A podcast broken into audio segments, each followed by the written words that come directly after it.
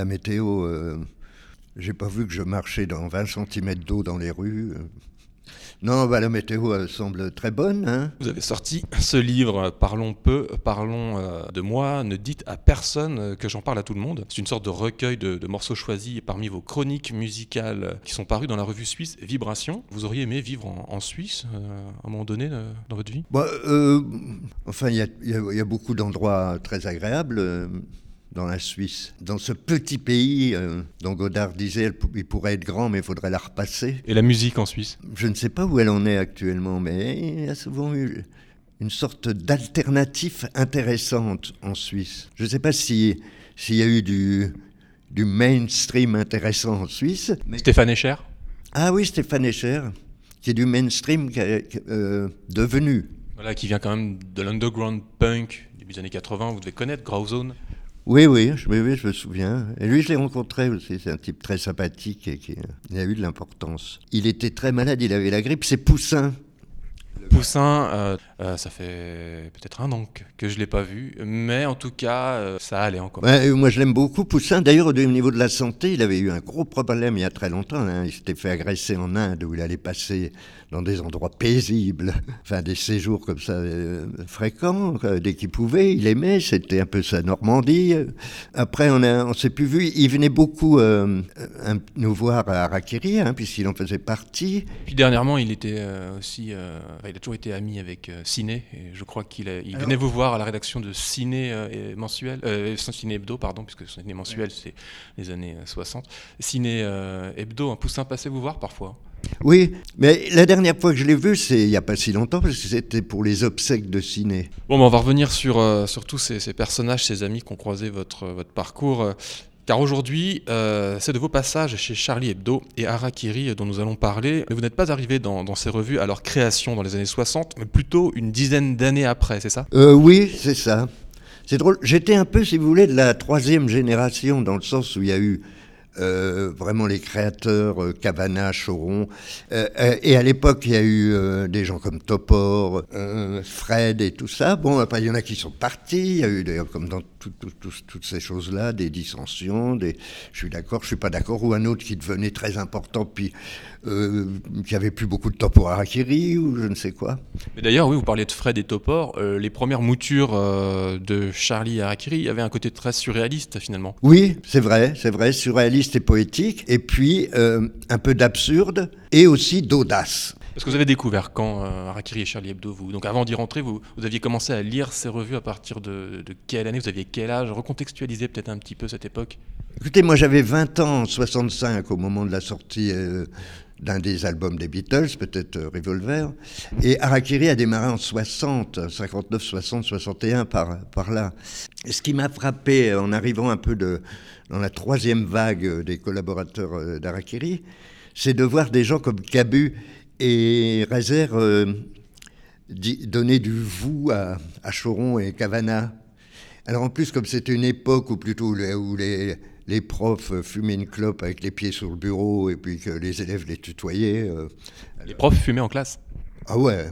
Oh bah, tout le monde fumait. Le président de la République il fumait en interview, Pompidou et tout ça. C'est vrai que ça fait drôle quand on, regarde tout ça maintenant. Non?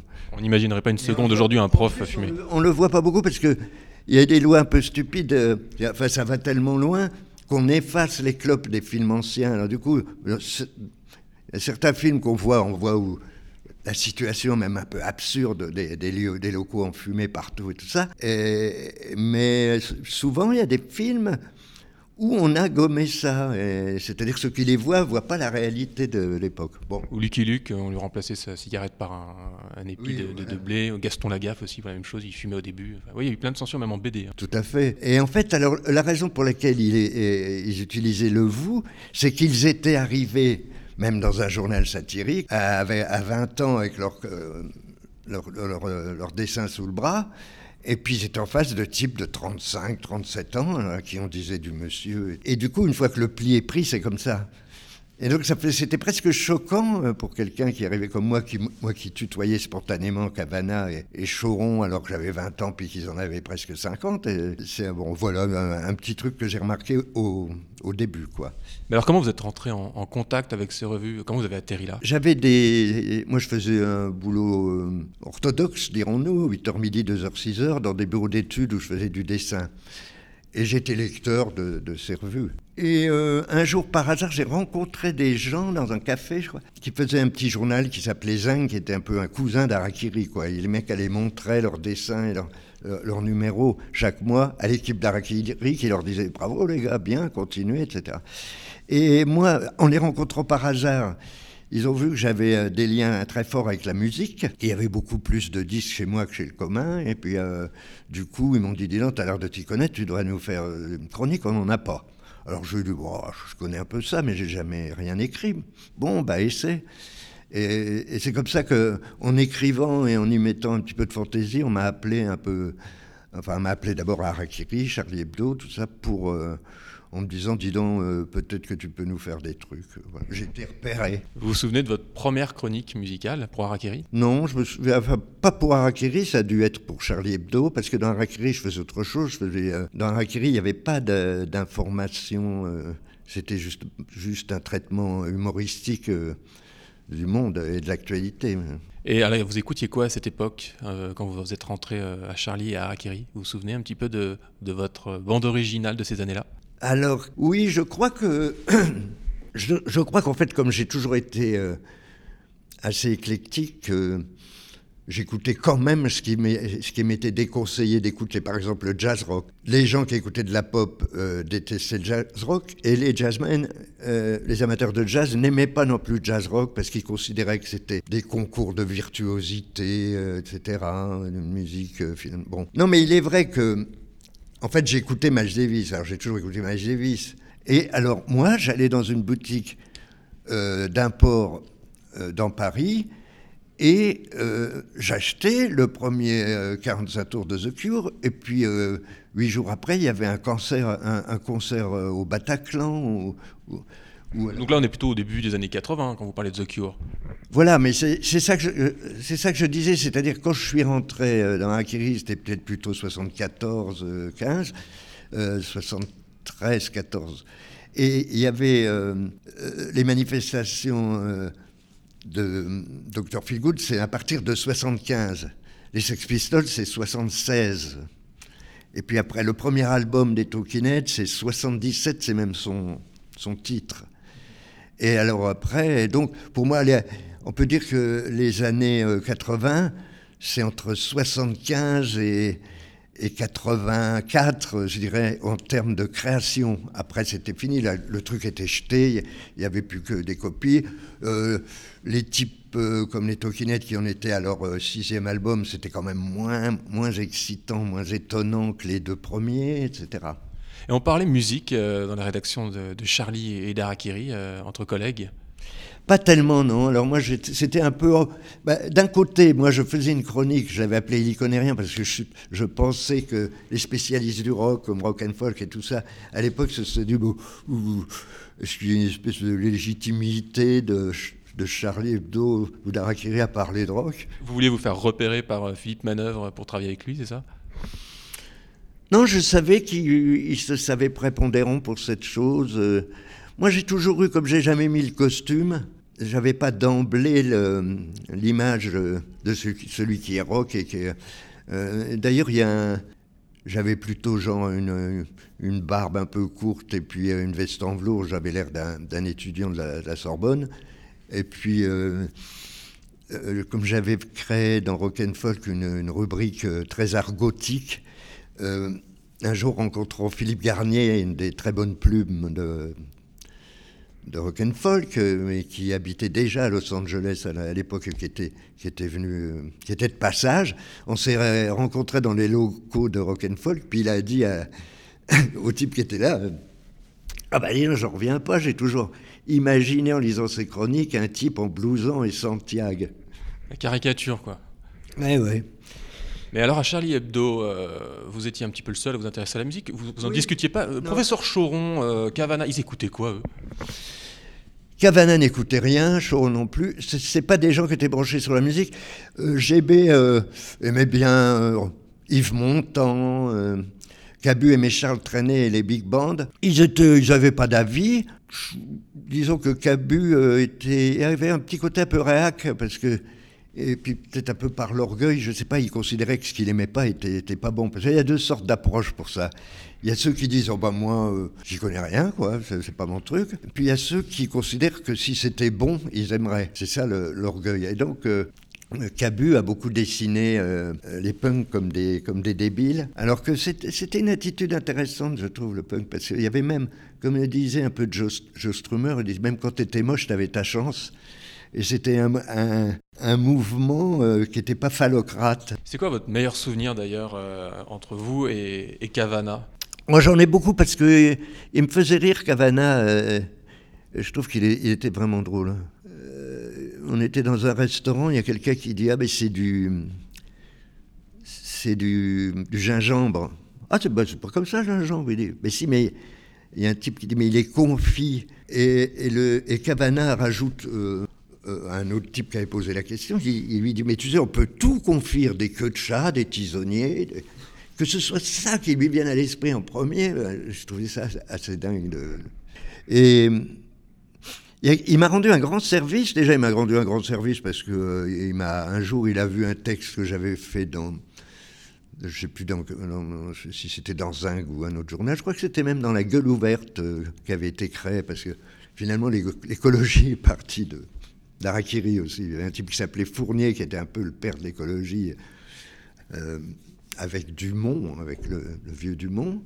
En fait, euh, euh, j'avais écrit un truc là-dedans.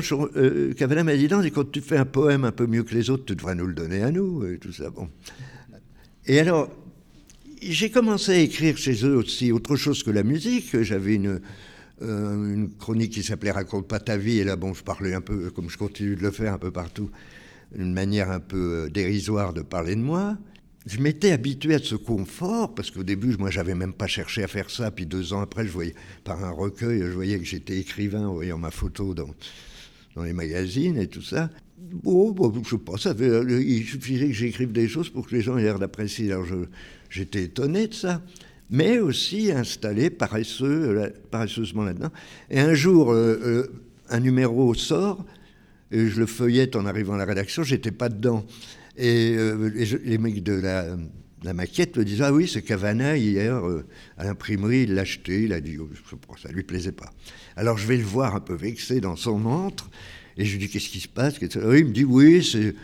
Euh, oui, je l'ai balancé parce que, je ne sais pas il y avait d'habitude, tu as une sorte d'élégance, tu dis les choses sans trop, tu nous fais comprendre les choses sans trop les dire, et là, d'un seul coup, c'est moraliste, c'est les méchants gendarmes. Je, je me suis relu, j'ai trouvé qu'il avait raison, et je me suis dit, là, il m'a rendu un grand service parce que euh, à partir de ce moment-là, je suis redevenu quand même un peu plus mon propre lecteur euh, euh, après coup, parce que voilà comment on peut des fois s'installer dans une espèce de, satisfaction un peu bête parce que quelqu'un qu'on estime nous a adoubé.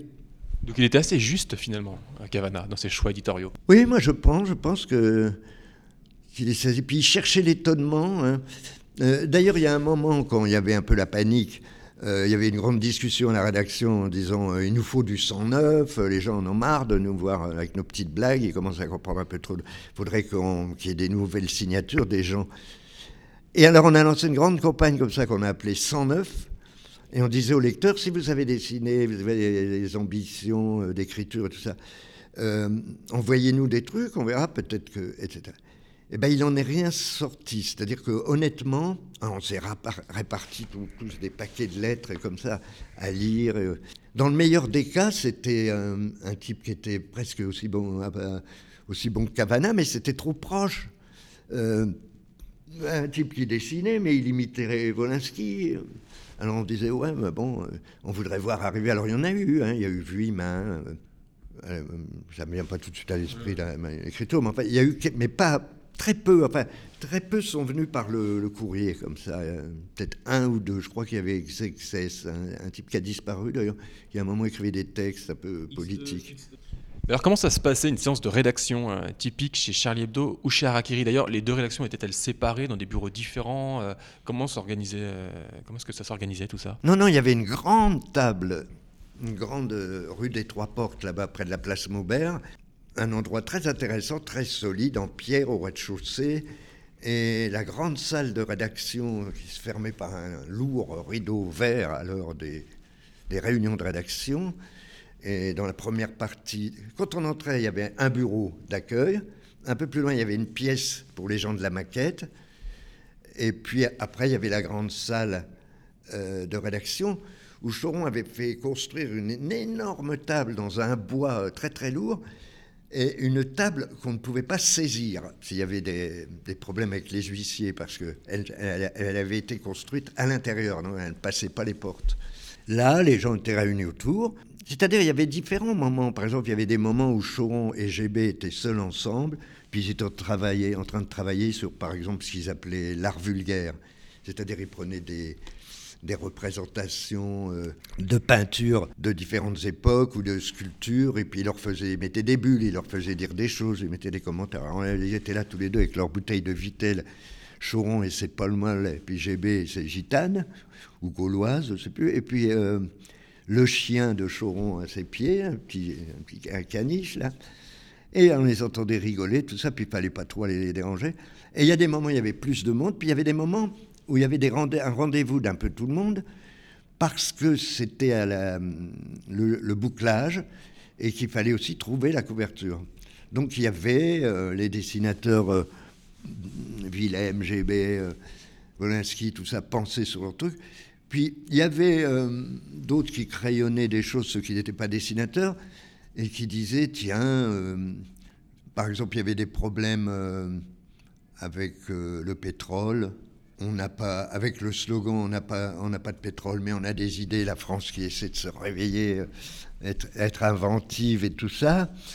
Et alors d'un seul coup, il y a quelqu'un qui disait, oh ben Giscard.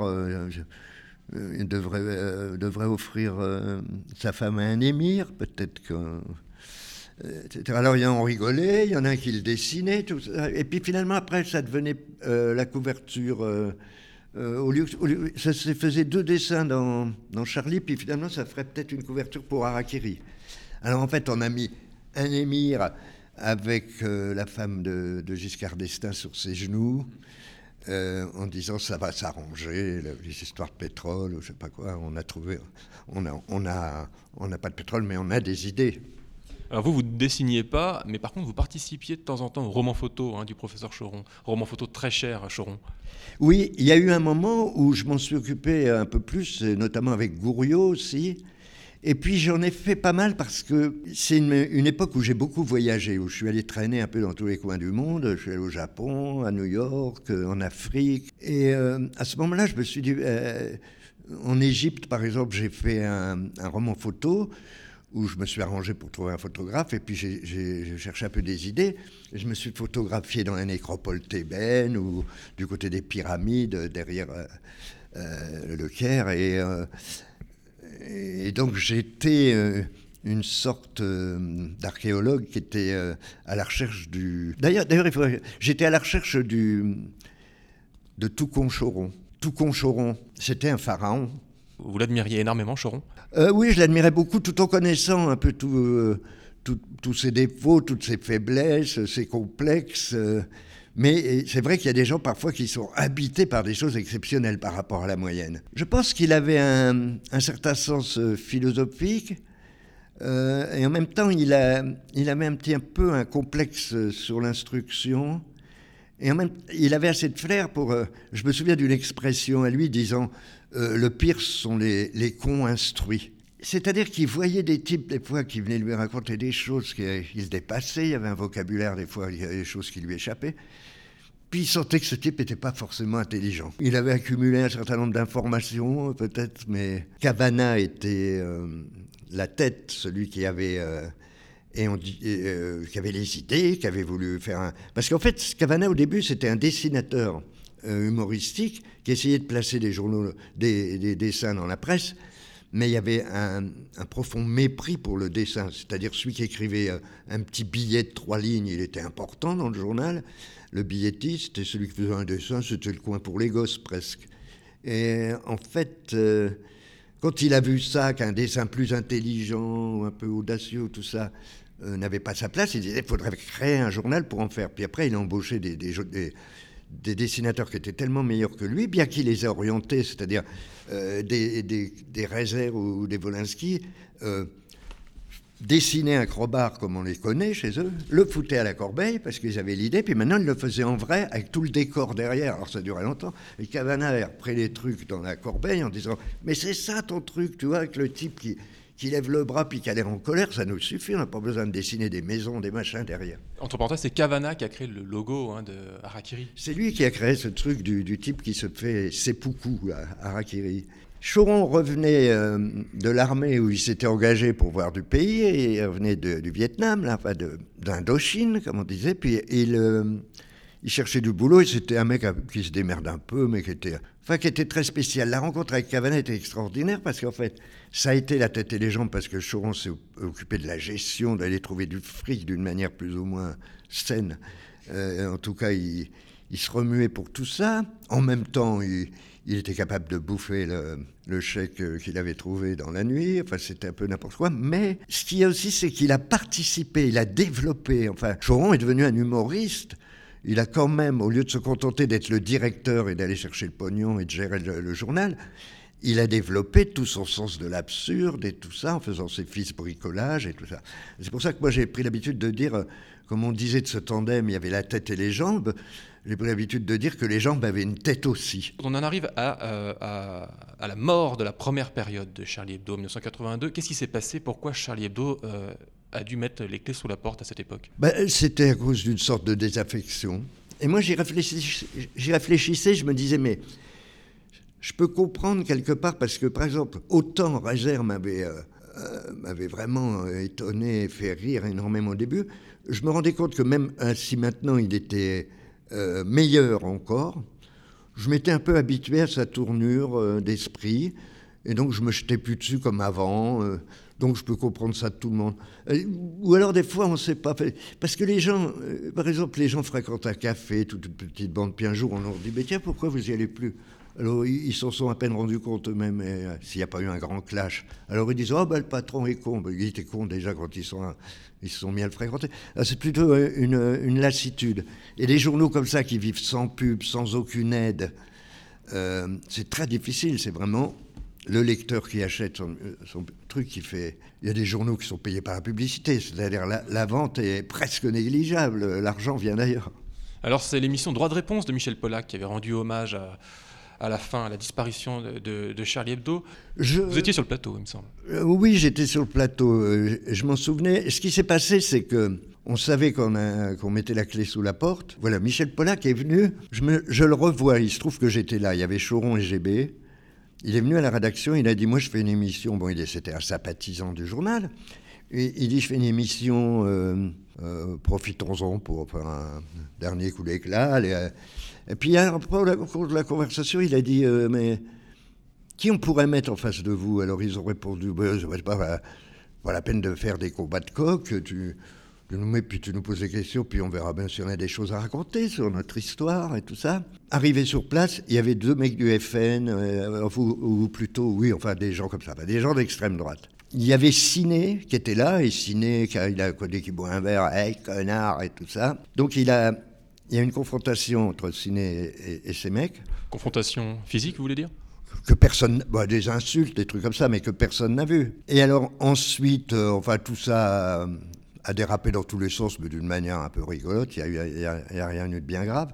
Le lendemain, le Figaro titrait une bande de porcs. Après, je me souviens que moi, j'aurais eu des choses à raconter, mais professeur Choron s'est mis à insulter les étudiants qui étaient dans le public. Oui, mais le, le professeur Choron, par exemple, invité, on le met au fond de la classe sous prétexte qu'il pourrait déconner, alors que c'est le directeur du journal. Puis là, on met, Renault, Gainsbourg, tout ça, qui n'avait rien à voir avec tout ça, qui était juste un peu dans un esprit euh, qui pouvait être euh, ami, euh, ami de.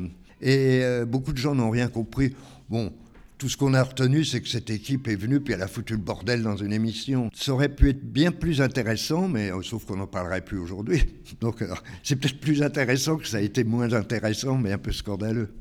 Et donc Charlie Hebdo s'est arrêté à ce moment-là pour euh, renaître de ses cendres en 1992, dix ans plus tard, euh, sous l'initiative de Philippe Val, un ancien chansonnier.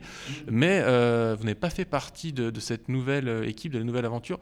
Pourquoi, cette absence? Ni vous ni le professeur Choron d'ailleurs. Ah bah, le professeur Choron avait beaucoup d'hostilité contre cette équipe. Non, ce qui s'est passé surtout, c'est que Philippe Val s'occupait d'un dirigeait un journal satirique qui s'appelait La Grosse Bertha. Il a embauché les mecs, euh, euh, pas mal de mecs d'Arakiri Charlie, parce que certains euh, avaient plus trop de travail. Ou, bon, ça leur permettait de continuer. Et puis il en a profité pour dire à Havana, ben, on pourrait peut-être récupérer le titre. Et ils l'ont récupéré, et Choron était furieux.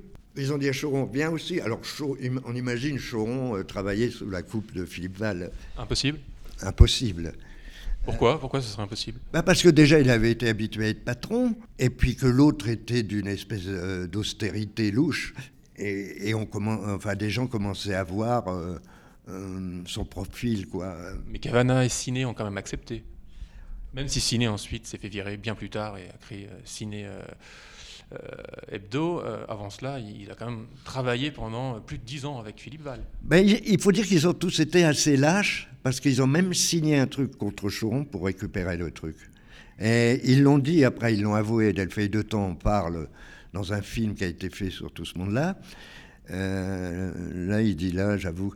C'est-à-dire que leur état d'esprit, c'était, il nous emmerde, il faut bien qu'on bosse. Choron, il nous emmerde avec ses trucs, euh, ses caprices de chef et tout ça. Mais à la fin du compte, quand on y réfléchit, ils ont vraiment été lâches et ils n'étaient pas à la hauteur de, de ce qu'ils prétendaient pour ce coup-là, quoi. Mais vous, pourquoi vous n'étiez pas là content de pas y être. Bah oui, mais pourquoi? Alors, j'étais pas là d'abord parce que je crois que Philippe Val n'avait pas très envie. Euh, quelque part. On me l'a demandé un peu, hein, c'est des dessinateurs qui ne savaient même pas que, Val euh, n'aurait pas voulu, me disaient eh, dis donc, si un jour euh, le temps, hein, tu le bienvenu. Mais je ne l'ai jamais fait. Puis à l'époque, peut-être aussi que c'était cette époque que j'ai commencé à, à, devenir un peu plus multicasquette et a commencé à écrire des scripts pour le cinéma et tout ça, et ça m'a un peu embarqué tout ça. Il y a eu la télévision aussi, où j'ai travaillé enfin, plus, un peu plus tard, mais... Nulle part ailleurs Nulle part ailleurs en particulier. Et ça, c'est ça vient... Il y a quand même une filiation. Euh, euh, il y avait des gens, par exemple, qui étaient célèbres. Euh, certains, ça allait de soi, comme Gainsbourg ou Renaud, mais, mais il y avait des gens comme jusqu'à Michel Drucker, qui voulaient bien participer à un, un roman photo, enfin qui ne, dans des périodes où Harakiri n'était pas très bien vu, euh, par exemple, qui ne refusait pas, qui disait tant pis, mais tant pis. Les autres disaient tu te rends compte, ça va salir ton image et tout C'est inimaginable aujourd'hui. Euh, Michel Drucker, euh, Charlie Hebdo. Il est très particulier. Il a toujours été très tendre avec Choron et il a pris des risques. Il a dit moi, ce bonhomme, je trouve que c'est un, des, une des figures de notre temps. Euh, dans l'expression et tout. Et puis euh, voilà. Il était courageux. Parce que Drucker, oui, on dit le mec gentil avec tout le monde, mais il est même gentil avec des gens sulfureux. Et ça, c'était pas aussi évident. Et donc, parmi tout ça, il y avait aussi Antoine de Caunes, qui était assez complice. Euh, ça le faisait marrer, évidemment. Et donc, euh, euh, moi, j'ai eu souvent des, rapports avec lui. Et avant, euh, donc, il y avait une logique pour qu'il, sachant que j'écrivais un peu sur le rock, tout ça, et que j'avais une certaine fantaisie, qui me fasse signe quand il a un moment qu'il faisait de la télévision. Bon, mais il faut faire partie un peu d'une équipe où j'écrivais un peu des clowneries comme ça. Donc, ça, ça nous a emmené à ce que Choron ah ben oui, déjà, il y avait ça, c'est-à-dire il n'y avait plus Charlie Hebdo, mais il y avait toujours Harakiri. Et donc, moi, j'en faisais partie. Et puis, il y a eu un moment, un jour, on a fait une photo, euh, une double page. Il y avait un noir à poil, ou je ne sais plus, non, enfin, il y avait un noir avec une femme. Et c'était tout l'orchestre de, qui s'était appelé Au Bonheur des Dames, mais là, qui à ce moment-là s'appelait Odeur, qui était une espèce de truc un peu à la Zappa, un orchestre avec des musiciens qui jouent bien, mais ils chantent des clowneries et tout ça, et ils étaient tous venus pour euh, participer à une, photo. Alors, je crois qu'ils étaient tous allongés à poil avec juste un nœud papillon, un truc comme ça. Je me souviens plus exactement de la photo sur une double page. Mhm. Et puis euh, le noir, je ne sais pas ce qu'il faisait, était avec la fille, et puis il y avait une bulle qui disait Qu'est-ce qu'il a de plus que nous? Lors de la, séance photo, après on boit un verre et tout ça, puis Choron leur a dit euh, C'était écrit des, textes de chansons, sauf qu'ils ne savaient pas chanter, mais un peu avec toujours la même métrique et tout ça, et en tapant du poids sur la table, ils chantaient euh, La testiculance, par exemple. et donc ou le tango des affamés, euh, des choses comme ça. Les mecs lui ont dit, mais dis donc, tu sais, nous, on, on était peut-être à la fin de l'hiver, ils ont dit en mai, on joue à l'Olympia, dix soirs de suite. Si tu, si tu, si tu veux, en, en, première partie, si tu te prépares quelque chose. Là, on est dans les années 80, hein, juste pour resituer. Oui. Alors Choron s'est tourné vers moi, il savait que j'avais des liens avec la musique, que j'écrivais une chronique. Et donc Gouriot et moi, comme deux tout petits amateurs euh, sur les instruments, lui la batterie et moi la guitare, on est allé dans notre studio avec Chouron, on a rempli un, frigo de champagne et tout ça, puis on a, on a essayé de travailler autour des chansons de Chouron, on a créé quelques, quelques mélodies, tout ça, puis après moi je me suis arrangé pour trouver des mecs qui étaient vraiment solides, des musiciens, des amis, euh, j'en connaissais et tout, et on a formé un, un orchestre ce qui a fait qu'on a joué dix soirs de suite euh, à l'Olympia. C'était, c'était assez drôle d'ailleurs parce que euh, on se disait, non, alors c'est là, c'est ici c'est l'apogée d'une carrière. À l'époque, l'Olympia était très, enfin, était très mythique, puis il n'y avait pas beaucoup d'autres salles. Il y avait de temps en temps le Palais des Sports. Mais alors, l'Olympia, euh, c'est la consécration pour les autres. Pour nous, c'était nos débuts. Et alors, je... Pas mal. Ah oui, c'était pas mal. Et je me souviens, je me souviens d'un. On venait, puis parce qu'il y avait toujours des discussions autour, un peu mystiques mystique autour de, des ondes qui se propagent dans ces salles comme ça, la mémoire euh, des passages. C'est là qu'il y a eu Hendrix, euh, Jacques Brel, euh, Edith Piaf, les Beatles, tout le monde est passé là. Alors, il y a des gens qui disent avec beaucoup de sérieux Oh, mais il y a des ondes hein, spéciales et tout. Alors, nous, on arrivait, puis on disait Tu sens quelque chose Oh non, rien, rien du tout. Aujourd'hui, on peut dire, Aujourd'hui, on peut dire qu'il y a les ondes de, Jackie Berroyer et du professeur Choron à l'Olympia. Euh, en plus, il y a peut-être des gens qui les sentent. Alors, comment ça se passait euh, une soirée à l'Olympia euh, avec le professeur Choron, ses chansons, son orchestre Ça devait être un sacré bazar. Oui, alors il y avait beaucoup de champagne. Un soir, un des soirs, quelque chose m'arrive dans les jambes, quelque chose de mou et tout ça, un sac en plastique avec quelque chose qui coulait. En fait, c'était de la merde c'était de la bouse de vache un peu liquide, et donc ça nous était balancé sur la scène. Et je revois, donc il faut continuer à jouer, puis en même temps les musiciens se regardent, qu'est-ce qui se passe, qu'est-ce que c'est tout ça, paf, paf, il en arrive de un ou deux, deux ou trois sacs. Je regardais en coulisses et je voyais que dans le moment de panique, il y avait un type qui était censé s'occuper du plateau de l'Olympia, puis qui disait à quelqu'un Mais je n'ai pas de pelle C'est un, grand, un grand souvenir.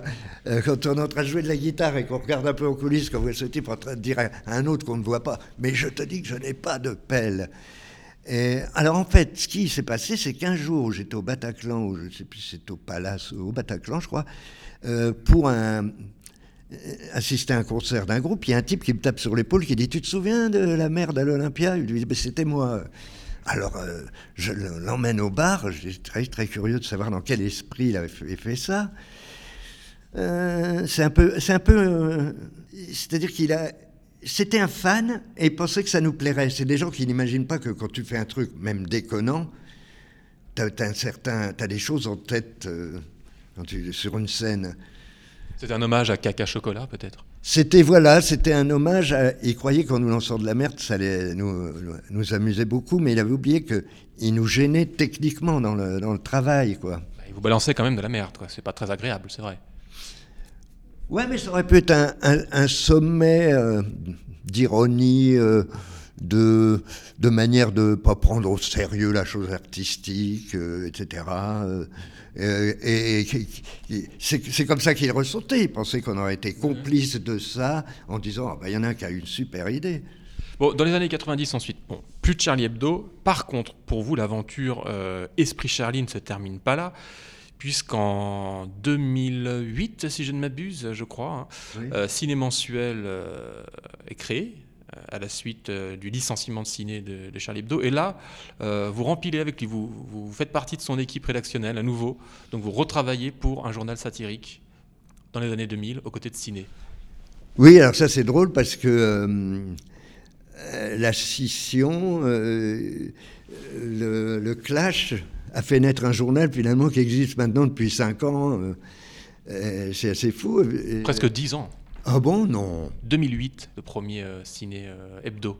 Oh là là, en effet. Ah ben, j'en reviens pas. Mais moi, j'ai un problème avec ça, avec le temps, c'est que je rencontre quelqu'un, je dis, oh, dis, ça fait au moins 3 ans qu'on ne s'est pas vu, puis l'autre me dit 7, 8. Et donc, oui, en fait, il y a eu ce ce clash euh, entre Val et, Ciné. Et comme euh, on se disait qu'il allait être triste et euh, pauvre, pauvrement dans son coin en train d'en baver avec l'accusation d'antisémitisme. Justifiée pour vous? Non, non, elle n'est pas justifiée. Elle pas justifiée.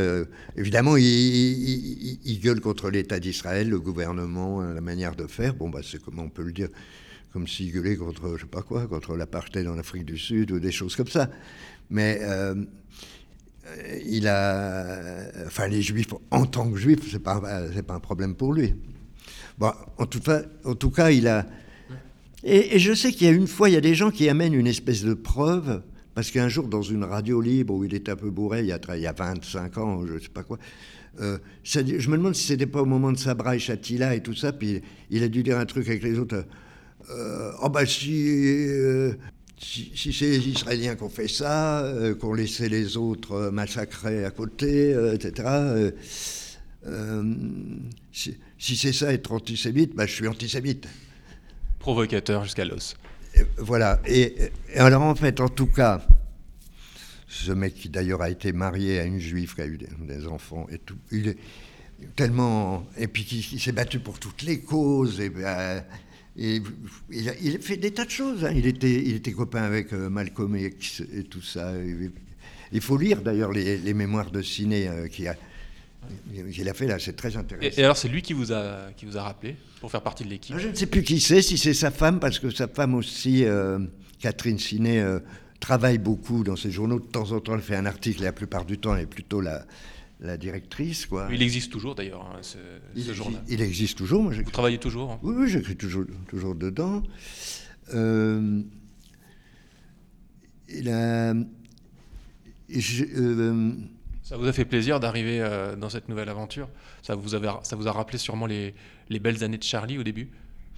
Oui, c'est-à-dire que ça ressemblait à ça. C'est-à-dire, puis on rencontre aussi là-dedans, j'ai fait connaissance avec quelques dessinateurs sympas que je connaissais pas. Euh, des types aussi qui écrivent. Euh, euh, il y en a un qui écrit sur la science, il y en a un qui écrit.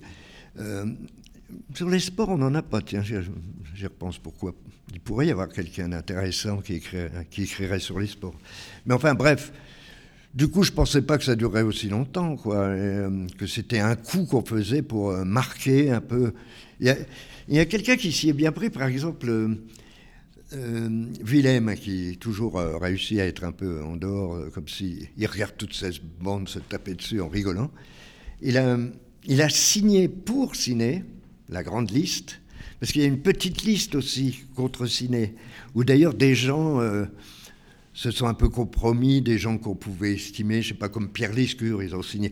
Mais on s'est dit, mais pourquoi il a signé? Alors, il y en a qui ont discuté là-dessus. Je me souviens, il y en a qui ont dit, bon, je crois qu'il n'a rien compris, il est tellement dans le showbiz sans, croire qu'il y est, que c'est comme si on lui avait mis sous le nez est-ce que vous êtes antisémite ou êtes-vous pour ou contre l'antisémitisme Alors non. Et puis on confond. Il a des défauts, Ciné. Il avait des défauts. Euh, il avait des côtés grande gueule. Il n'était pas toujours finaux non plus. Mais euh, entre ça et l'antisémitisme. Euh, ça fait beaucoup. Et, vous, votre place dans, Ciné Hebdo, euh, c'est quoi exactement? Comment vous vous épanouissez à travers cette, cette aventure en ce moment? Jackie Berroyer chez Ciné, en ce moment, ça donne quoi? Bah. Euh, je sais pas quoi répondre parce que. Vous vous éclatez toujours autant qu'il y a 35-40 euh, ans à l'époque de Charlie ou... Ciné n'est plus là, donc l'ambiance doit être différente. Non, l'ambiance est bonne, euh, même sans ciné, parce qu'on l'évoque et tout. Euh, Mais il faut dire que moi, on ne m'y voit pas souvent. C'est parce que c'est comme si vous me disiez, euh, parce que je suis tellement occupé à 36 trucs que je donne mes papiers. Et souvent, on les envoie par mail et, tout ça. Et alors, donc, par exemple, c'est un peu ce qui s'est passé avec Vibration. C'était un journal qui était à Lausanne. De temps en temps, je voyais des gens, et en particulier celui qui le dirigeait, mais à Paris. Donc je ne vivais pas l'aventure de la des réunions de rédaction et des rigolades et des coups à boire ou des choses comme ça, euh, s'il y en avait. Et euh, c'est un petit peu pareil, mais j'y vais de temps en temps quand même. Alors euh, c'est sympathique, hein, on voit des gens qui sont, politisés et qui, passent en revue un peu tous les problèmes de la société et qui prennent des positions et qui vont à des manifestations et tout ça, et là qui voient venir un peu ce qui est en train d'arriver euh, et qui font des, textes adéquats. Moi, je vois, je, fais toujours des billets un peu euh, humoristiques, une, un peu une place de clown, mais dedans, on arrive quand même dans cette feuille de chou à faire des fois des entretiens avec des, gens très très importants et tout ça, ou alors des gens vont faire des études. Je voyais l'autre jour, je lisais, il y avait il y avait deux pages, deux ou trois pages sur un, sujet qui était intéressant. C'était en Corse. Euh, les mecs, les paysans qui en fait foutent des animaux dans certains bois où, personne ne met jamais les pieds ou dans certains secteurs euh, pour toucher des subventions qui ne doivent pas leur revenir, leur revenir normalement, mais parce que le propriétaire de plein d'hectares de bois et de savane comme ça, euh, corse, euh, ne s'en occupe pas beaucoup, il en est juste propriétaire.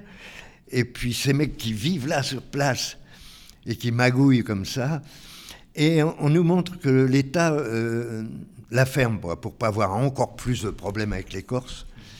Du coup, c'est des trucs, c'est des dossiers qui sont intéressants, bon, qui, nous montrent euh, là où il y a des gens.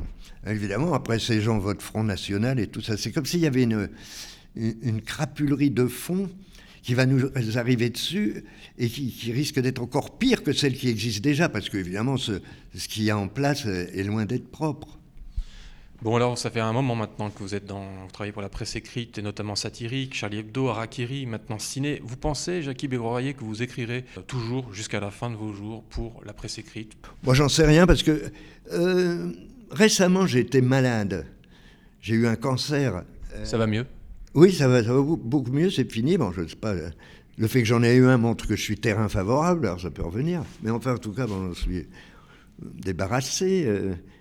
Et donc pendant un an, euh, j'étais un peu out, mais finalement, j'ai pas loupé un numéro. J'ai réussi à écrire. J'ai amusé les gens avec euh, ma maladie, justement, enfin, une manière d'en parler. Et je me souviens que j'ai eu la, euh, la confirmation que j'avais une tumeur quelque part le 13 novembre 2015 le jour des attentats de Bataclan et où ça tirait partout dans Paris, les terrasses et tout ça. Et alors, euh, j'ai expliqué que j'ai fait un article où j'ai expliqué que j'avais un, j'avais ce qui m'arrivait là, le cancer, mais que les gens tout de suite étaient très solidaires et que j'ai trouvé que c'était même un peu trop. Et j'ai fait comme si euh, les bougies, les fleurs, tout ça, République, c'était pour moi. J'ai pas évoqué les attentats. Il y en avait sans doute quelques-unes pour vous. Ouais, bon. peut-être, mais c'est peut-être moi qui les avais posées en douce.